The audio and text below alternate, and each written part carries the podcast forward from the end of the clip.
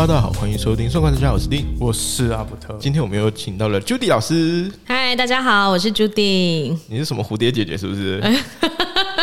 就需要有一些互动感。好，怎样啦？干嘛沉默我？可恶！好了，这一集我们嗯也算正经吧，因为我们今天刚好要聊偏向教育。其实阿伯特很早以前他就说他想要去从事偏向教育，这点呢也是跟你是花莲人有关吧？对，那时候其实我在那是一八年吧，一八年那时候那个 Teach for Taiwan，嗯，我知道那个。对，那时候他刚创立第二年，嗯，然后在招募，但是我可能就是资质太差，的没有被选中。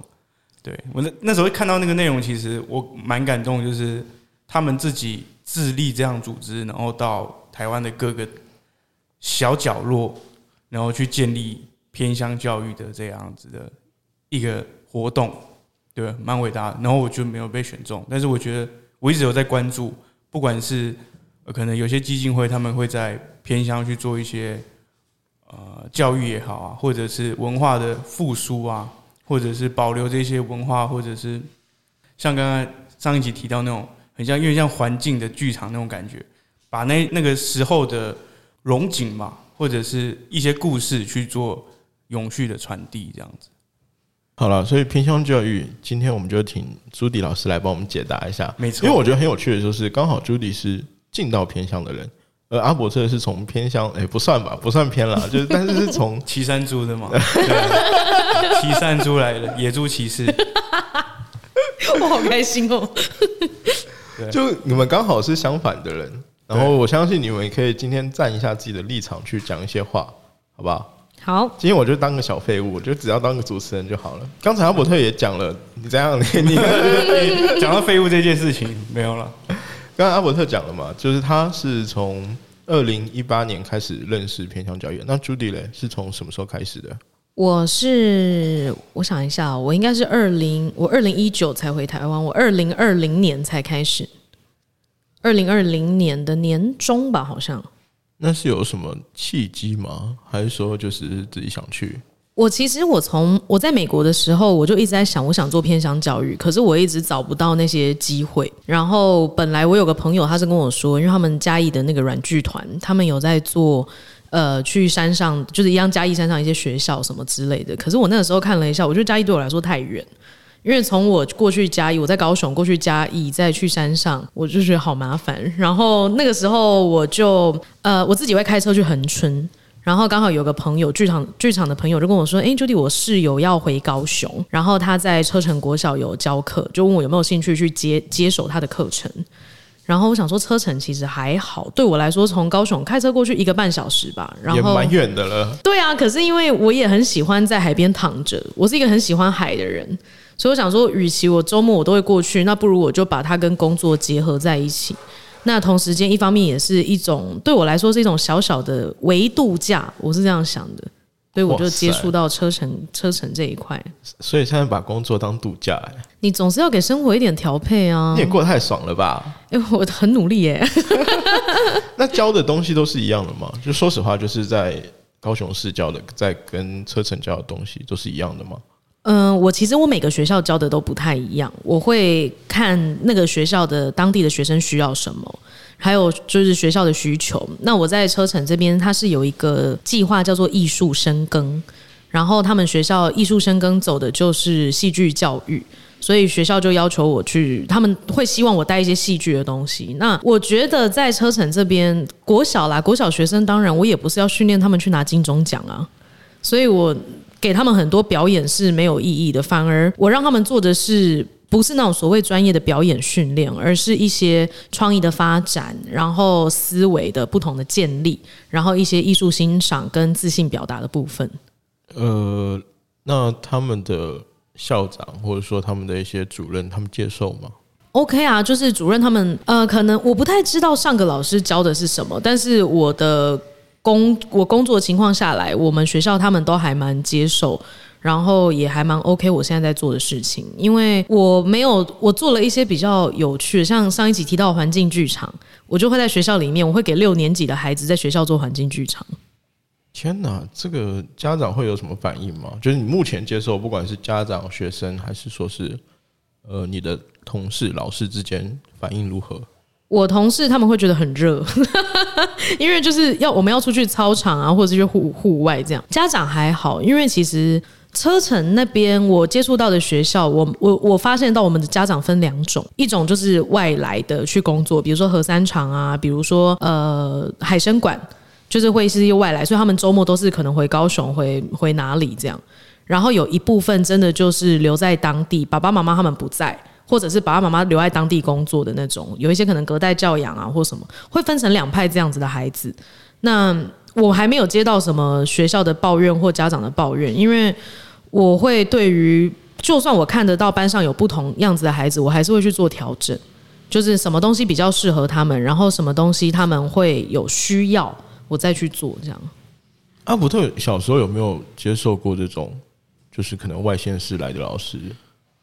应该都会吧，因为其实，在偏乡的这些职缺啊，有时候就是会被派发到这边。嗯，对，这是有条件，因为大家都想往城市里面挤，哪怕是花莲，可能花莲是跟提到比较偏乡的一些角落的学校，它都是老师职缺，可能收入啊什么各方面是一样，但是还是会有选择上面的差异性。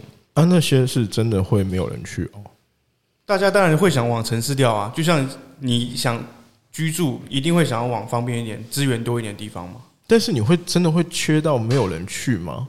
现在不是你现在觉得应该是老师多一点，还是职缺多？职缺是不够多，但是如果可以选择的话，优秀的老师，因为你有条件可以选择的话，你还是会希望你可以往城市一点嘛，因为你可能有家庭啊，有小朋友，你希望可以陪他们、照顾他们，你也不希望。你的小朋友每天你看不到他，你也希望你的小朋友可能可以自己像住宅区旁边的学校可以自己上学，然后生活条件是比较优渥，给小朋友来说他是比较好的嘛，所以老老师也会有这样的私心嘛，所以他一定会想要希望往城市嘛，合理吧？但花莲是有算花莲应该没有到非常偏乡诶，我觉得。老实说，以我的看法来说的话，就是台湾都不太能算偏乡。就相比来说，因为你们算是没有比较嘛，但是就你去过美国，那美国的偏乡跟台湾的偏乡能比吗？美国偏乡路上没有人呢。对啊，然后你说大陆，包括是日韩，其实他们的偏乡也是非常严重的。这样说好了，我觉得我们现在应该要把这个偏乡的定位在，它可能是在一条公路上面，嗯，的一间一个小城镇的一间学校，而不是可能像热闹街区、花莲市区这样。花莲其实也有很多这样的角落。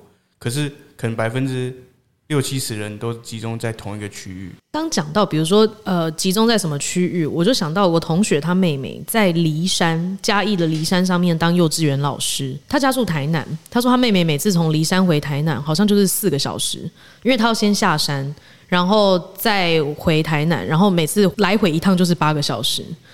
所以我想说，我去呃车城国小还好，就是因为车城国小真的就是公路旁边的一个学校，你开车可以到。就是相对距离跟绝对的距离啊，我觉得刚才提到可能在各美美国啊或者大陆，其实一定很多偏向，但是对台湾来说，你一个学校骑车五分钟跟开车两个小时，相较之下，它相对它就是偏向嘛。就是我也不能否认，听完你们讲完之后，我就要又要承认一下自己的无知。因为我也不能否认说台湾还是有偏向你可。你可能要多骑车去走公路，你就会看到有一些莫名其妙，可能开过去，然后就忽然哎，这边有一间学校，对，哦，是这样。然后你会想说，哎，这边小朋友可能买东西要去杂货店吗？还是去 Seven Eleven？那种感觉就是天哪，这边也太不方便了。你当下你在偏乡的感觉应该会是这样的，朱迪。我觉得应该是说，你开车路过，或者是你就路过这这个地方，你不会有太大的感觉。可是你如果真的生活在那边，那是另外一回事。对不起，我的问题。还有就是，除了车程，我前一阵子接触到牡丹国小。它是在车城往四重溪的方向再上去，应该还要再开车大概四十五分钟左右。就是往山区走，再往山区，它是介于恒春半岛的中间。我的天哪！对，再过去就是满洲旭海那边，可是他们刚好就是在中间，所以你从哪边过去都有点远。你如果要走南部，绕南部平和公路，那个要更久，那个要一个半小时。然后，所以我我每次都切山路进去。那那个地方就很有趣，是他们整个牡丹乡。另外一边我不知道，靠旭海那边我不知道。可是我从车程上去，它有一间莱尔富。然后有一天我就是我下午去，因为我那个时候那个案子是带学生去做戏剧比赛。然后我就下午我从车程上去，我带了一杯咖啡，然后就一个我们那个小女孩两二年级吧，那时候看到我就说：“哎，老师，你那个是大冰美吗？”我就说：“大冰美。”我说：“你怎么知道大冰美？”他说：“我知道啊，是莱尔富的吗？”然后说：“没有，这个是 Seven。”然后他就看了一下，哦，因为他对他们的生活里面只有莱尔富，因为 Seven 很远，就 是 Seven 下来可能又是四十分钟的车程，那莱尔富可能只要二十分钟。哎，我突然想到阿伯特以前在我们人口外流说的那句话，哎。嗯，就是美国，哎，是哦，花莲比美国远。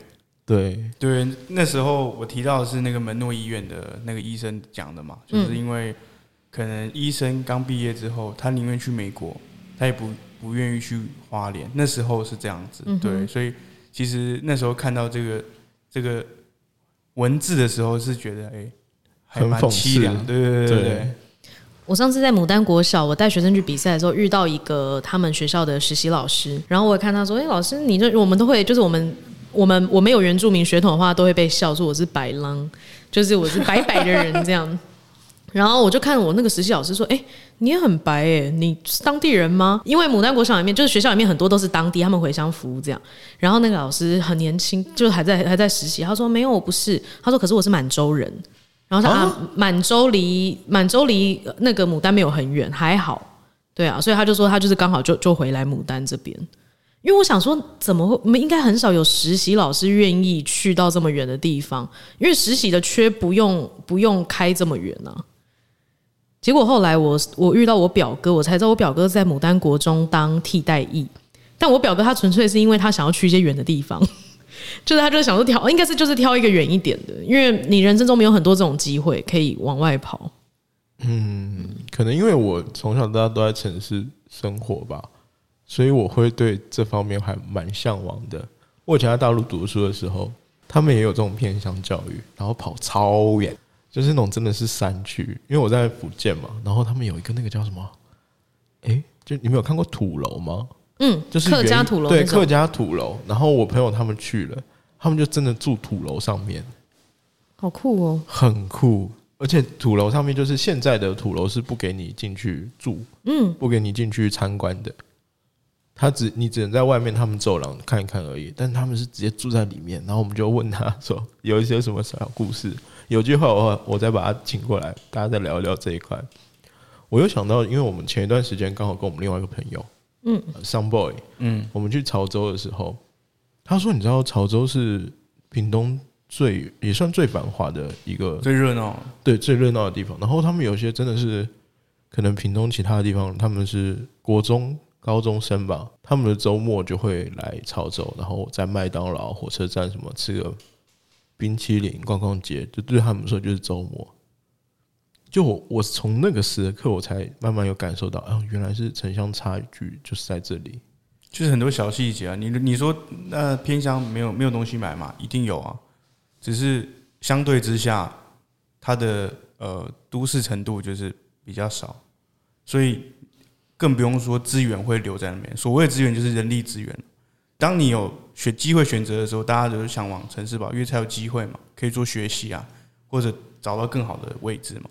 所以，那个 Judy 是什么样契机点？我就是 我就是想想去啊，因为我觉得很有趣。我觉得都市里面太多，我自己从小也在高雄长大，然后我在美国念书的时候，我都在大城市，然后我工作也在大城市，所以我那个时候我回来台湾之前，我就想说不行，我要离开人群。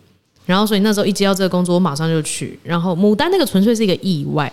因为我原本想说是牡丹国中，我以为大概牡丹国小、牡丹国中附近，因为那个从我原本工作的地方上去差不多二十分钟就可以到。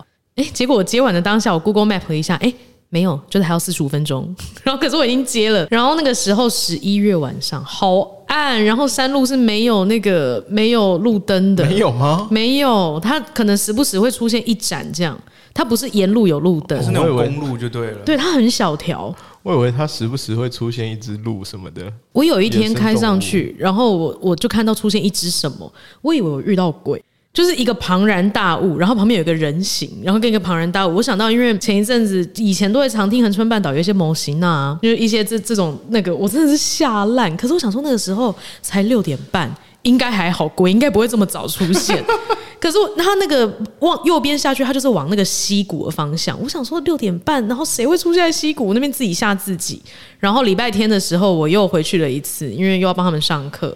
然后我又开过去，我就经过那个地方，因为我稍微记一下地图上那个地方在哪里。然后我又看到是一只水牛，然后我才想说哦，好是一只牛。然后那天晚上我就是才在跟跟那边老师，我们就在吃饭闲聊的时候，跟他们讲这个故事。就那个人真的有一个人牵着那只牛，然后那个人是他舅舅。我说好失礼哦，刚不是我遇到鬼，这也太巧了吧？这有没有算是那种实际状况跟当初的预期有差别啊？有出入？我觉得有，因为他们比我想象中的还要再更单纯一点。就是我其实后来在跟我车城国小的同事讲说，我觉得我们学校根本就不算偏乡。就是我去完牡丹之后再回来，我说车城国小真的算很大，因为你离恒春、离垦丁那些都很近。那牡丹那种山里面，那是另外一回事。然后我就跟我就我觉得预期的状况不一样，是加上他们我去的时候，他们真的是没有这些概念。然后车城的小朋友，他们是已经有过去上一个老师已经有带给他们一些戏剧的概念。那我到了山上之后，我刚开始我觉得很感动，因为那个小朋友的眼睛是会发亮的。他们跟城市小孩不一样的是，城市的小朋友或者是城市的学生，我们有这些资源，我们不太会去 appreciate 去感谢感谢这些事情，就是觉得哦，反正老师来了我们就上课啊。可是，在山上的时候，他们是老师带什么东西都好有趣，然后他们也不会突然停下来就说，那我们就划手机就好啊。就是城市的小孩，他们会下课的时间问我说，老师，那我们可以用三 C 产品吗？可是，在山上的小孩，我中间休息五分钟，他们是全部黏过来。老师，那你今天住哪里啊？你从哪里来啊？然后，老师，你为什么白白的？老师，你是哪一组？你会不会讲母语？是那种问题是这样轰炸过来的。然后这些问题好像对我们来说都是一些很简单的小问题，可是他们的小脑袋瓜里面就是转着这些事情。他们会好奇了，嗯，他们很好奇。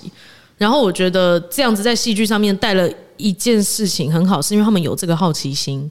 可是好奇心跟创作力又是另外一回事，他们就是就是一些璞玉，你要去雕琢他们，才有办法把好奇心变成旺盛的创作力。嗯，你就是一个艺术家嘛，雕刻家嘛，是这个意思吗？我是个山上的平地老师。你不是自称是车城国小最正老师吗？不是，那是我们校长讲，不是车城国小，是恒春办的，那个 range 不一样，好不好？我听完有蛮多精彩的故事，但是他今天还有几个，你要不要再讲一下？还有几个，我想要分享一件，我觉得世界观这件事，然后我也想问一下阿卜特有没有类似的想法？因为以前，呃，对我们来说，就是很多东西都是理所当然。那这件理所当然，我们会觉得对，fine 就是这样，世界就是这样。那我那一天去年的跨年那一天，我去了牡丹乡参加他们的牡丹村，去参加他们的农事感谢祭。然后我去了当当地，我才发现它有点像是我们的过年，所以它是三大头目家族，然后他们家族的人都会回来。它是一个不是像什么丰年祭那种很开放式的。然后我去了之后，学生就问我说：“老师，那你是哪个家族的人？”我说：“哎，可是老师不是。”家族的人，老师也不是原住民，然后他就说：“老师，你不是原住民哦。”我说：“不是啊。”我说：“你怎么看得出来？因为你白白的。”然后我就说：“老师不是三大家族的人。”然后他他后来他想了一下，他又跟我说：“老师，那你为什么不会讲母语？”我说：“呃，你们的母语是台湾语，可是我的母语是闽南话。”我说：“老师会讲母语，只是我不会讲你们的族语。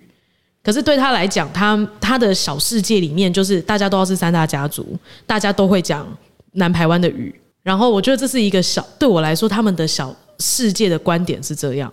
那以前阿伯特，你们在花莲的时候会有这样子的想法吗？以前因为我我其实，在花莲市长大的，就是我不是真的在偏乡里面长大，所以我不会碰到这样问题。但是能感明显感受到这个看事情的观点，因为以前可能网络资讯也没有这么发达，嗯嗯，然后可能这些。社群媒体也没有这么多，所以我接受资讯的来源是，其实真的是只能从老师啊，嗯，或者是家长，所以这个关键点就是老师跟家长这两个关键人物有没有办法传递这些资讯。那刚好可能比较幸运吧，就是有机会出去走一走啊，看一看，所以我目前比较没有碰到这个问题。那你的同学们呢？你们同学一定也有从偏乡更偏乡来花莲念书的。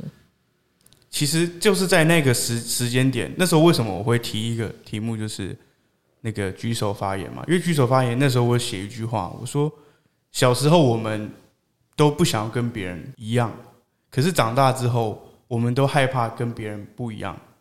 嗯，就是在那个环境下，假如你不知道，可是你也不会愿意去像刚才小朋友说，老师为什么你不是族人？嗯，族就你你开始会觉得哦，不是就不是啊，就是或者不要装懂，嗯，或者不要去发言 发发表你自己的意见。所以在那时候，其实大家如果真的不知道，就会闷骚一点。嗯，对，那你也没办法很直觉看出来他到底懂不懂。可是你可以感觉到他们是比较迟缓的，就是在思考啊，或者是逻辑上面，可能看的事情。因为以前我觉得现在资讯很发达是很幸福的一件，但是以前没有这样子资源的时候，你可以感受到，尤其是你到呃，我那时候到台北念书之后，能感感受到有时候跟同，可我我因为我刚好比较幸运啦，就是一直有在接触不一样的资讯，所以可能比较没有这个问题。但是有些人像我那时候去念书，我们那时候系主是跟我说，哎，我觉得你根本不像花莲人。就是可能他能感受到，他可能就会有一个有一个过往的记忆，就是刻板印象吧。花莲人应该骑山车，骑摩托车来的，就是可能呃，你可能搭捷运会搭错边啊，或者什么。干这个真的很坏。不是啊，就是我我我比比你啦，就是你的弓箭在哪里？对，哎，你你的山猪停在哪？放在那绑在哪个树下的？他们会觉得他们会有一个既定的记忆，所以我觉得这也是呃偏乡跟城市之间的差距。哎，你是什么时候真正感受到，就是哦，原来花莲是个偏向，是在走出花莲的？对，就是走出去的那一刻，你会觉得，哎，你现在是背负着这样的标签，就是人家会先从这个标签去看你，说哦，你是哪里人？你是高雄人？那你是哪里？我是花莲人。人家觉得哦，他是从他既定的印象去看花莲人应该有什么特征啊？可能原住民啊，或者骑山猪啊。对，会有这样的标签。那我觉得很多东西就是因为资讯传递没有这么这么顺顺畅。哦天哪！我突然好想去采访一下 Judy 的那个校长啊，就是我想请一个真正的是可以代表偏乡的人来跟我们聊聊天。因为我在想说，如果小朋友就像阿伯特那样离开花莲之后，突然意识到自己是一个偏乡人的时候，我我很难想象他们要怎么去解决这些问题，或者说要怎么去释怀。我以前在美国的时候，我听过一个很夸张的事情，我自己觉得很夸张。就是我那时候，呃，一个朋友，然后他就跟我说，呃，我周末我妈妈要来，然后我要陪我妈。我就想说，哦，好啊，那你就陪你妈。他说，哦，因为我们家住中西部，美国中西部那很偏僻，方圆五公里之内不会有人的地方。他就说，所以我妈如果来了旧金山，她会很害怕，她会吓到，她没办法自己一个人在城市里面，因为太多人，太多房子，她这辈子还没有离开过那个州。然后，所以他妈一来，第一件事情，他妈一定会吓坏。然后我就想说，这有什么很困难的吗？因为就是对我来说，就是就是房子而已啊，就是很多人而已啊。嗯，可是这件事情，我们没有真的住在那种你放眼望去没有另外一间房子的情况之下，好像。我想到一个故事，就是这个有点有点好笑，就是我不知道这个是不是那个老师的问题啊？就是我妈有个同，因为我妈老师嘛，嗯，她有一个同事，他们那时候去。可能去参加什么活动吧，然后在台北，然后那个老师就是搭捷运的时候啊，捷运不是会关门会叫嘛，哔哔哔哔，然后他以他一开始以为是他操纵的，就是他是那种像电梯那样操纵，在哔哔，然后他就很紧张。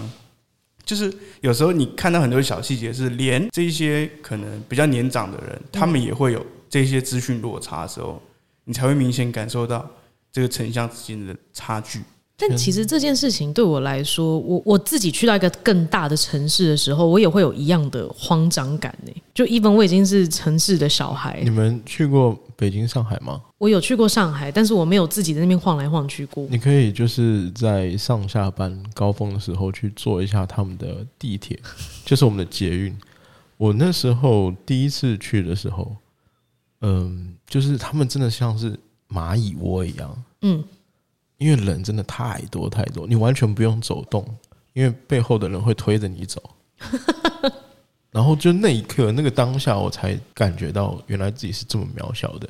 嗯，就在那么人那么多的情况下，我才知道说啊，原来我自己就是应该要更谦虚，因为我只是茫茫众众生中的其中一个而已。哎，可是我有一个想法，就跟你比较不一样的观点，因为我前两年在香港工作嘛，嗯，然后香港是很夸张，对，然后那边也是什么有钱人很多啊，可是因为可能是经过，呃，我我从读书啊，然后到进入到社会，然后有去工作过，然后可能有修养修炼自己吧，嗯。渐渐的，你看到这些很多很繁华或者什么的时候，你开始，我开始不不紧张了，而是觉得用自己的脚步或者节奏去在那边生活，就反而不会觉得哎有点害怕干嘛的。我都不是紧张了，紧张是录音的时候会，其他时候我很少紧张。但是就那个当下，我会觉得哇，原来我就是那么多人里面其中一个而已，就会有这种感觉。就你那时候去美国有没有什么很大的感触？就我们这样子，我们现在都算是，如果说是离开自己的故乡的话，在旧金山还好，因为我那时候就在念书。可是我到了纽约之后，纽约我刚开始就觉得它就是一个很大的台北，很多人的台北，很大的台北。对，可是因为我没我没有去台北念过书，我就是一直都在高雄。然后，所以我到了纽约之后，我刚开始会觉得很不自在，因为就是大家走路很快，然后大家都很没礼貌。然后人很多，可是纽约的好处是有纽约大概有百分之呃可能三分之二的人都跟我一样是从外地来的，所以我们大家都会很会有那种紧张不自在的感觉。那我后来学习到的事情是，我在那边住了一年多，我觉得反正没有人会管你，你就是自在一点。大城市里面谁有时间管你啊？就跟我们去健身房一样，一开始都想说干健身房害怕别人别人在 看我们，然后想说现在后来就是又开始就觉得别人根本不会看你，他们每个都在很。卖力的就是，那我觉得这件事情也很有趣。我们在做反向思考，拉回偏乡。我在山上的时候，呃，我就有一天开车上去，然后路过国中，另外一个国中，然后看到天哪！这个骑摩托车的人是一个小孩吗？他是一个国中生哎，他骑摩托车哎，这样是不是没有戴安全帽？没有在戴安全帽，那边戴口罩比戴安全帽重要。OK，然后所以就大家都没有戴安全帽，两三个小孩，然后就骑摩托车，而且他那个地方离国中又有一点远，他是国中上去的另外一个小村庄，然后再上去才会是我要去的牡丹村这样。然后我就到了那边，我就开始跟学生闲聊啊，我就说：“哎，你们这边是大家都很早，你们会骑摩托车了吗？”然后学生他就说：“老师，你在哪里看到的？”我就说：“哦，刚刚就在下面的什么什么地方。”他马上：“老师，那是那个谁谁谁啦，名字就叫出来了。”然后我就想说：“哇，这个地方小到你任何你随便形容一下特征，他有染头发啊，然后他就是就是有戴牙套或什么之类，他马上能说得出来那是谁谁谁。那其实我觉得相较之下，在那个地方的。”自不自在感，如果是以以前的我，我住在纽约的我，我会非常的紧张。可是我在山上的时候，因为我有呃，我有在那边住了一两个晚上，然后大家都会很好奇，大家会知道，因为我就是因为山上你可能就二十户，你就今天出现第二十一个人，大家就大家就会好好奇说你是谁这样。我那个地方，我后来我就学习到很自在，因为在城市里面，大家会去 judge 别人，可能会比较 judge 说你穿什么，你怎么样。可是，在山上的时候，大家会好奇你是谁。在部落里面，大家好奇你是谁，可是他们不会去评论你。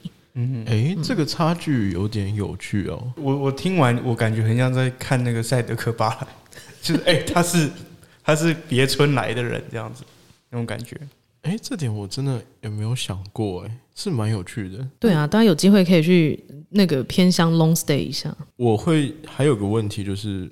有受过一些冷嘲热讽吗？就在你投入偏向教育的时候，大家刚开始会很好奇，说你为什么要去这么远？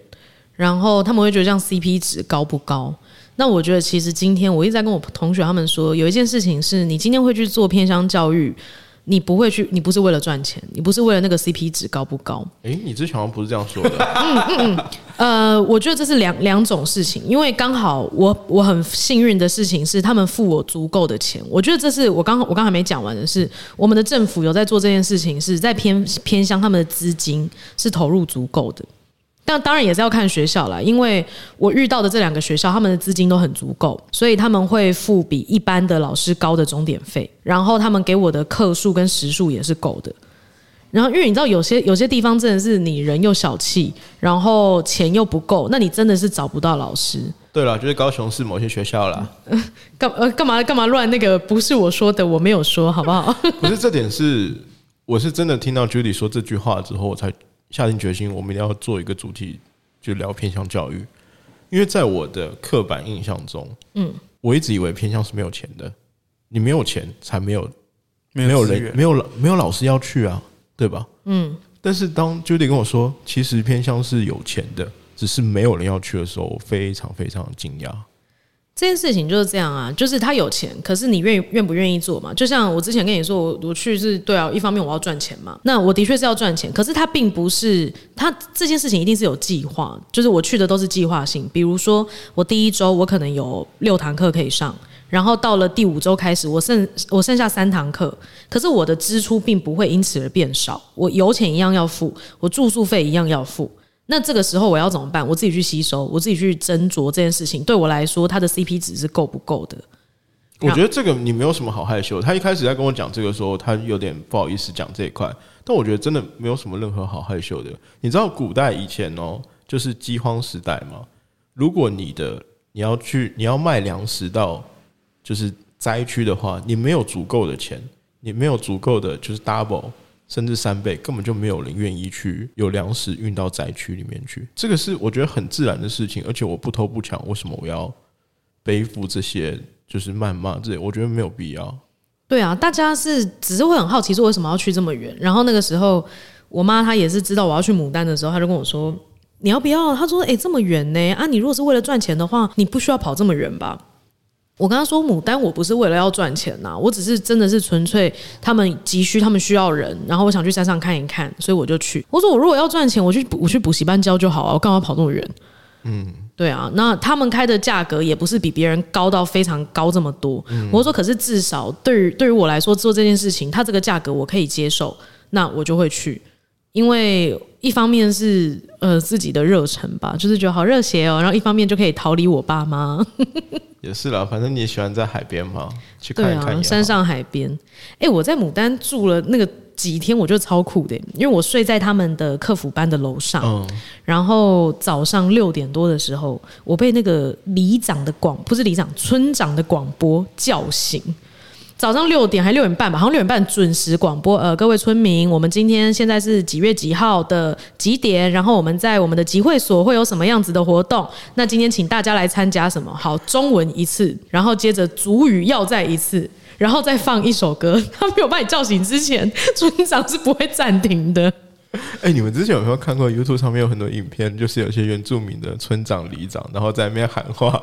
然后我记得印象很深刻，就有一次村长喝醉在那边喊话，就很好笑。我遇到村长，他也蛮清醒的，早上六点，所以还还好。但是真的就是一大早就在那边广播，然后广播就算了，还有当地的隔壁的阿姨叔叔们五点多，因为大家在乡下没事做，所以很早就会起床，然后这边闲聊，然后声音超级大，然后我就起床了。如果是我啦，如果我是那个村长啦，我应该会讲说，呃，各位村民，今天朱迪老师住在我们村，赶快起床！赶快起床。你说直接 Q 我起床吗？对啊，哎、我觉得蛮有趣的。这这点真的是，我觉得在城市应该很少会有。我现在已经很少听到村长或里长的广播，哎，你们有听过里长广播吗？我好像只有听过大鹅的广播、哎，现在比较少里长会广播吧，因为嗯也没有什么资讯，然后需要可能现在有些社区会有他们的自己的对对对，我们家是有我们家是有那个大楼的广播。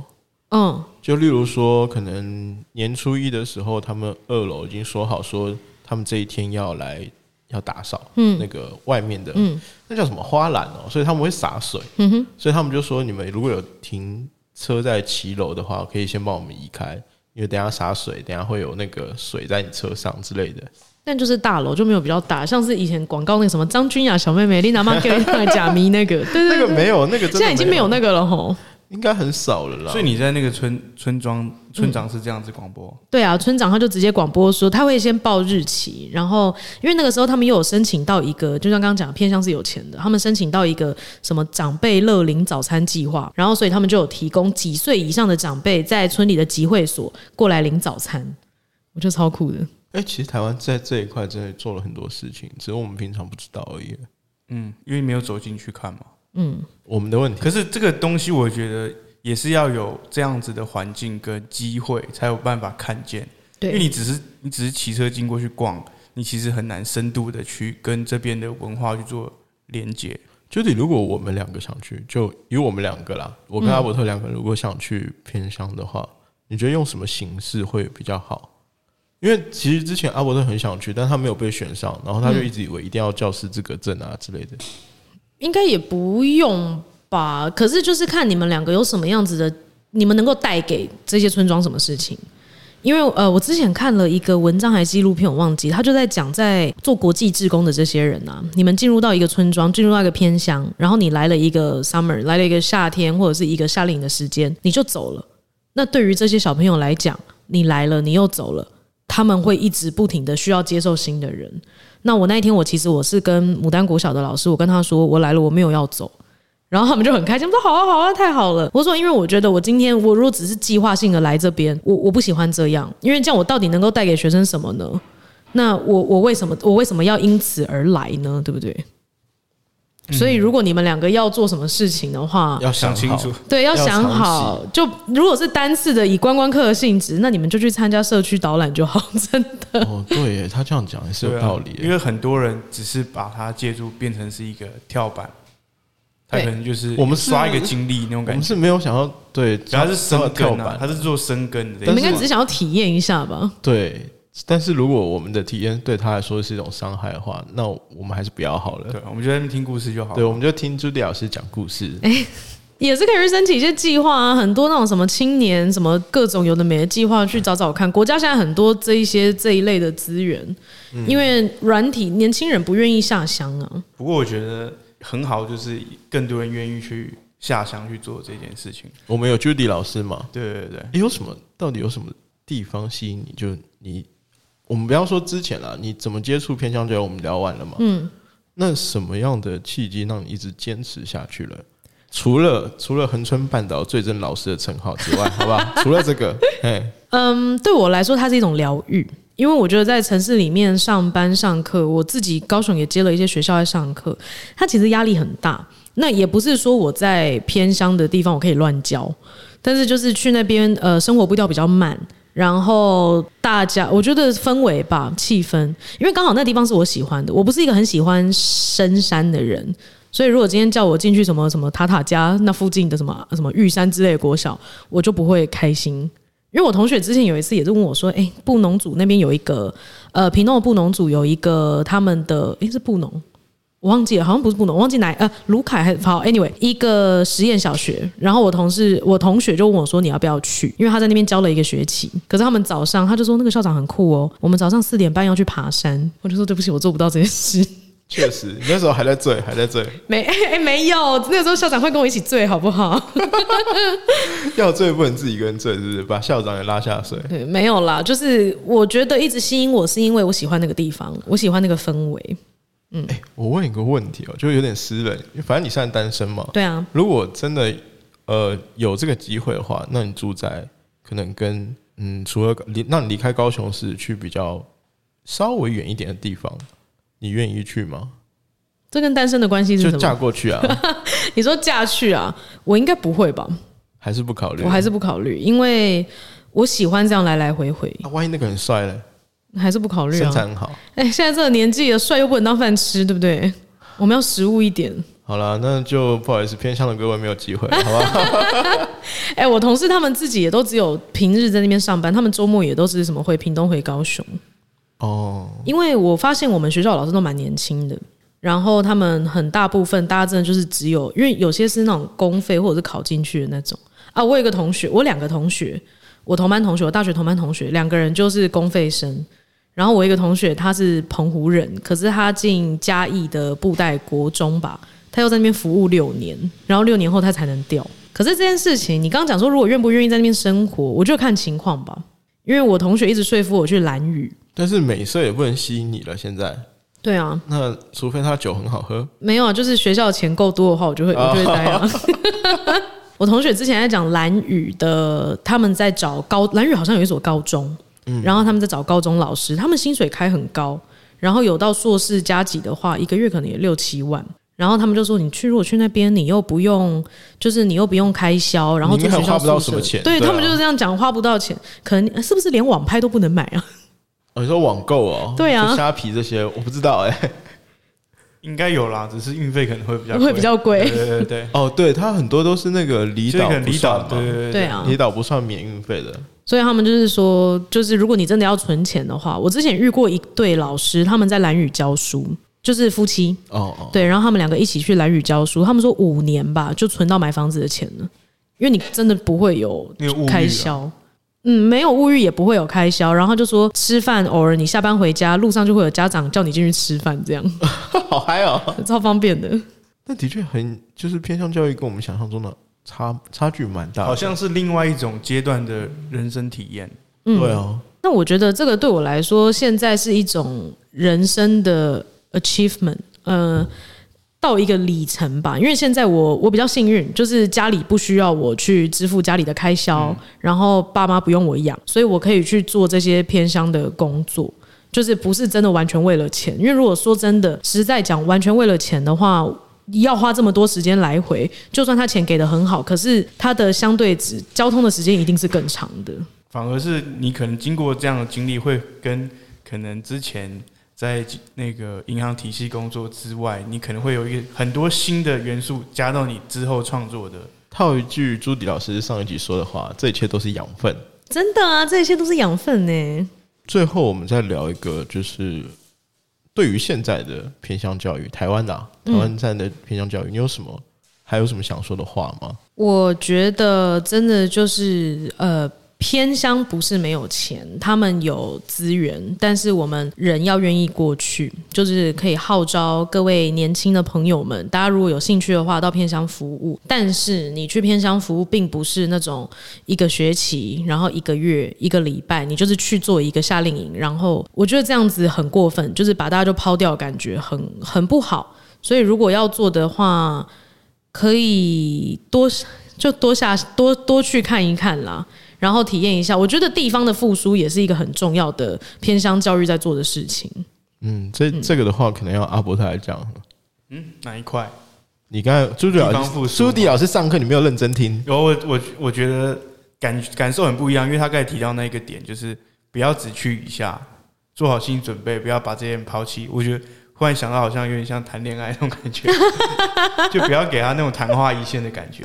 难怪你最近，难怪你最近不想要那个，没有，我就是一个很不会谈恋爱的人啊，没有吧？难怪你最近没有想要那个交往啊什么的，就是因为你已经一直被抛弃。没有乱讲。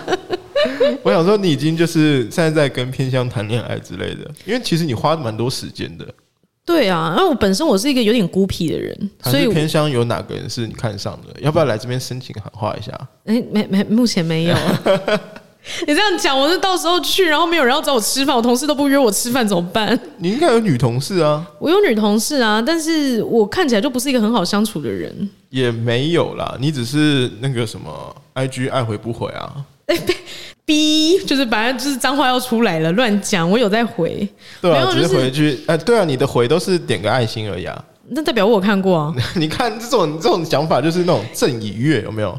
你在批奏章吗？要要不然我要回什么？安安，今天天气过得真好。好了，我跟朱迪其实刚好认识他是真的蛮有缘分的。然后聊完偏乡之后，下一集吧，就是如果我们有机会再请朱迪来这边的话，我希望就是下集带着你的作品，然后我们聊聊你的作品，刚好也帮你宣传一下。